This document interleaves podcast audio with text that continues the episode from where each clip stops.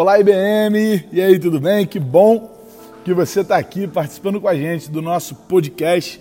A gente está voltando, o primeiro podcast de 2022. Eu estou aqui no clima da obra, estou gravando aqui na nossa igreja. Então, se você ouvir aí um barulhinho de martelo, de uma máquina cortando alguma coisa, você já sabe que é porque eu estou aqui. A gente vai falar um pouco hoje sobre voluntariado. Jesus, o maior voluntário que já existiu. E eu quero compartilhar com você essa palavra antes de tudo. Né? Quero pedir, se você ainda não é inscrito no nosso canal, que você se inscreva se você estiver ouvindo pelo YouTube ou se você estiver aí ouvindo pelo seu Spotify, Deezer, envia essa mensagem lá no seu GC, envia para o máximo de pessoas que você puder, porque essa mensagem precisa estar muito entranhada, muito enraizada no coração da nossa igreja. É muito importante que a gente entenda que Jesus é o maior voluntário que já existiu e vem comigo até o final.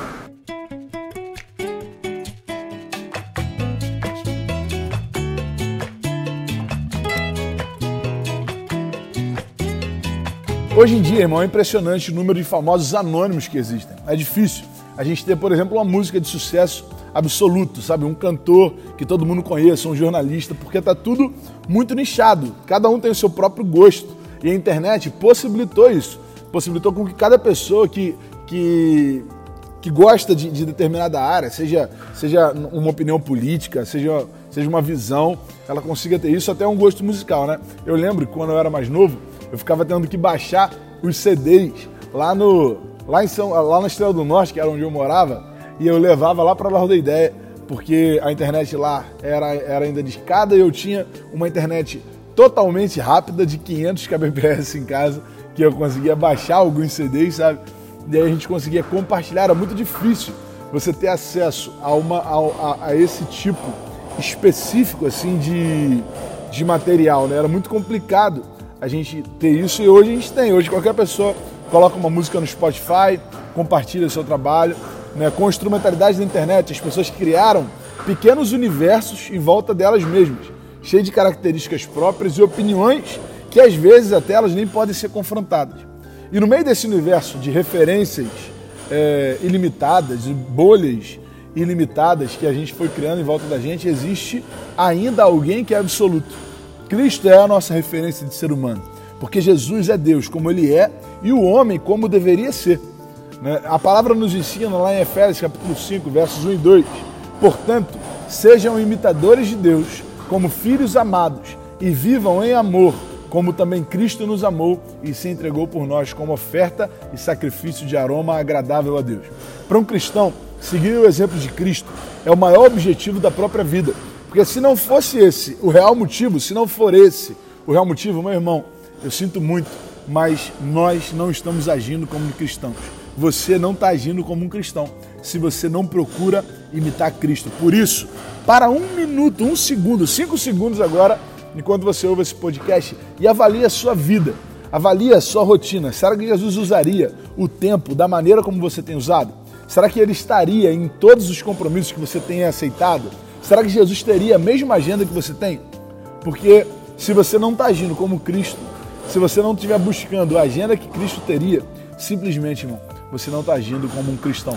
Me desculpa trazer uma palavra como essa, uma palavra de confronto, assim, eu falo com todo carinho, com todo amor, porque para um, cristão imitar Cristo não é uma sugestão, é uma ordem. O próprio Jesus, lá em João capítulo 13, verso 15, ele fala assim: Eu lhes dei o exemplo para que vocês façam como lhes fiz. Este é o desafio, essa ordem é, do Mestre aos seus discípulos e ela está empregada em um momento muito específico, muito conhecido de todos nós. Era uma situação muito comum. Os discípulos e, e, e, o, e, o, próprio Jesus estavam chegando em uma casa para jantar e a pessoa que estava designada para lavar os pés de convidados, ela não apareceu. E naquele tempo, naquele lugar, onde as pessoas muitas vezes andavam de sandálias em estradas sujas, empoeiradas, e depois sentavam sobre mesas baixas, ficando às vezes até com o pé próximo um do outro, era costume que existisse um servo, um escravo à porta para lavar aos pés dos convidados. Mas isso não aconteceu nesse jantar. Alguma coisa saiu errado e o servo que lavaria os pés não aconteceu. Tenta imaginar essa cena, irmão. É, eu lembro uma vez que Rogério estava pregando sobre esse texto, a gente fala na nossa série de mensagens voluntariatos, E ele, ele falou exatamente sobre isso, sabe? E ele me fez pensar. Imagina, irmão, os discípulos chegando. O primeiro discípulo entrou na sala e aí já não tinha o servo. Imagina ele olhando, ele olhando falando assim, rapaz, será que. Quem agora? Quem será que vai lavar esse pé? Aí chegou o segundo, chega o segundo, ele compartilha e fala assim, rapaz, não tem ninguém para lavar nosso pé não, como é que vai fazer agora? Qual vai ser a ideia? O que, que, que, a gente vai fazer? Irmão, bota na conta de João, cara. Pede para João. João é um cara mais brando, é um cara mais de boa, ele vai conseguir lidar bem com isso. Aí fala, não, pô, a gente vai fazer isso com o João, pô, João, João é parceiro nosso pra caramba, cara bom, pô. Não, irmão, bota, então vou falar com o Judas. Judas é o cara certo, ninguém gosta de Judas, então chama ele, manda ele, manda ele dar o jeito dele, ficar cara só querendo saber de dinheiro. Imagina, irmão, essa resenha, essa conversa. E aí, enquanto eles estão chegando, enquanto estão se aproximando, o mestre se levanta. O mestre fica de pé e o próprio mestre se faz escravo para servir aqueles que estavam à mesa. Ele tira a sua capa, ele tira a sua capa. A gente leu né, João capítulo 13, verso 15, que é um texto que eu queria muito que você guardasse no seu coração. E, mas se você voltar um pouquinho, se você for ler o verso 3 e o 4, você vai ver que Jesus sabia que o Pai havia colocado todas as coisas debaixo do seu poder e que viera de Deus e estava voltando para Deus. Assim, levantou-se da mesa, tirou sua capa e colocou uma toalha em volta da cintura. Ele tira aquilo que simbolizava o senhorio, ele, ele tira aquilo que era né, talvez um símbolo de status para aqueles que estavam ali, ele tira a capa para usar o símbolo do serviço. O símbolo que representava o serviço. A toalha que ficava em volta da cintura do escravo. Mas eu e você estamos ocupados demais para recebermos pessoas na recepção.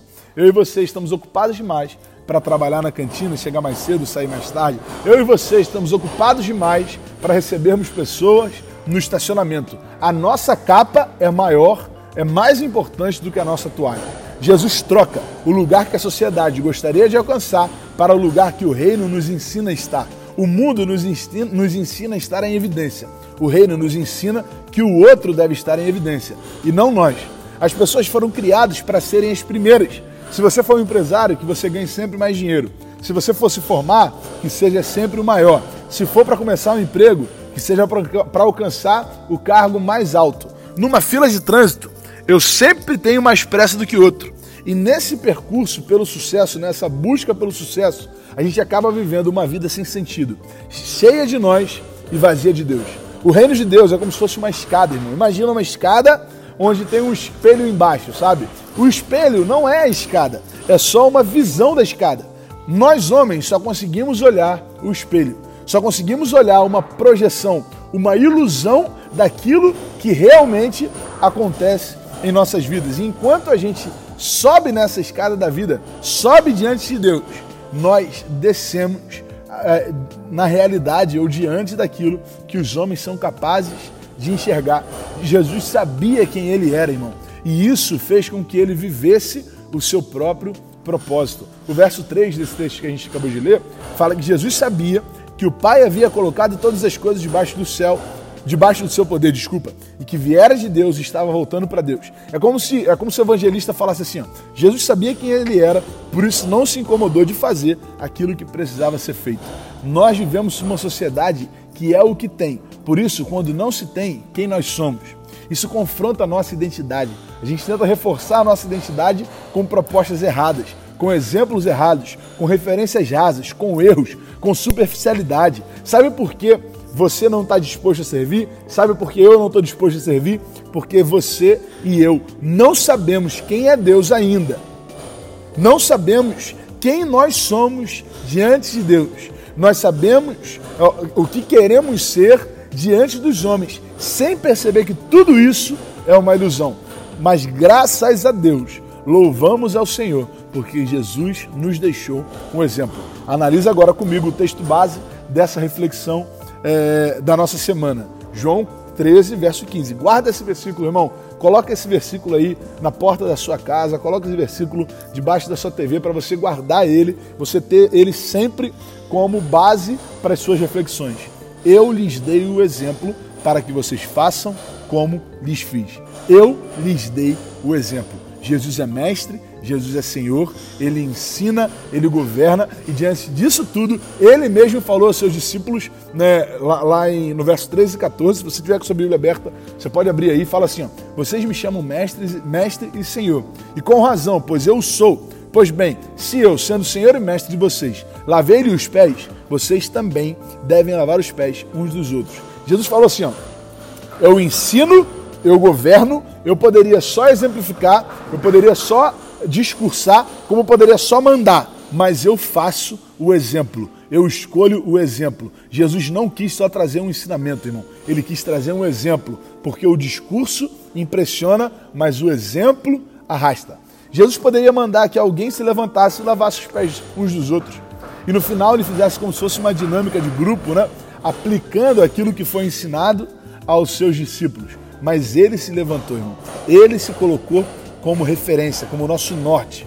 Ele ficou aqui durante 33 anos justamente para nos ensinar como um homem deveria viver e como um homem deve realmente é, se relacionar um com o outro. É, o apóstolo Paulo escreveu nossa carta aos Filipenses, lá no capítulo 2, versos 5, 6 e 7, ele fala assim: ó, Seja a atitude de vocês a mesma de Cristo Jesus, que, embora sendo Deus, não considerou que o ser igual a Deus era algo que devia se apegar. Mas esvaziou-se a si mesmo, vindo a ser servo. Meu irmão, Cristo nos ensinou a servir através do seu exemplo e isso passou a fazer parte da nossa identidade. O apóstolo Paulo, escrevendo as suas cartas, né, por exemplo, em algumas cartas, você vai ver isso. Ele fala assim: Meu nome é Paulo, servo do Senhor Jesus. Aqui quem escreve é Paulo, servo do Senhor Jesus Cristo. Como se ele falasse assim: ó, só tem duas coisas que importam para você saber sobre mim. Eu me chamo Paulo e eu sou servo de Jesus. O meu nome é Paulo e eu sirvo, eu sou escravo de Jesus Cristo de Nazaré. Jesus nos ensina a seguir o seu exemplo, exemplo como servo, para que nós façamos como ele nos fez. Repara que não é que a gente faça como ele fez, porque tem muita gente que está querendo multiplicar pão mas pouca gente disposta a servir pão para outro. Tem muita gente querendo fazer milagre, mas pouca gente querendo lavar os pés uns dos outros. Meu irmão, Jesus não chama para a gente fazer apenas o que ele fez, mas aquilo que ele fez conosco. Porque aquele que não está disposto a servir, irmão, também não conheceu o poder daquele que operou na sua própria vida. Deus tem sido bondoso com você, então seja bondoso com alguém. Deus tem sido misericordioso com você, então haja com misericórdia, haja com misericórdia sobre alguém. Deus tem agido com provisão sobre a sua vida. Meu irmão, abençoe a vida de pessoas que também não tenham como suprir as suas próprias necessidades. O nosso desafio é maior do que fazer o que Deus fez, é fazer aquilo que ele fez conosco. E Deus fez, Deus faz, Deus fará maravilhas através daqueles que se disponibilizam, porque Deus está em movimento, irmão. Algumas pessoas pensam que Deus ele está em cima do trono num, num, num, ambiente celestial, numa sala celestial cheia de nuvem, cheia de anjo cantando uma boa nuvem, eh, cantando uma boa nuvem, cantando uma boa música, sabe? Cantando, Os anjos te louvam, meu irmão, não é isso, cara. A Bíblia nos ensina isso de uma maneira muito diferente. Ela nos mostra que Deus está agindo agora.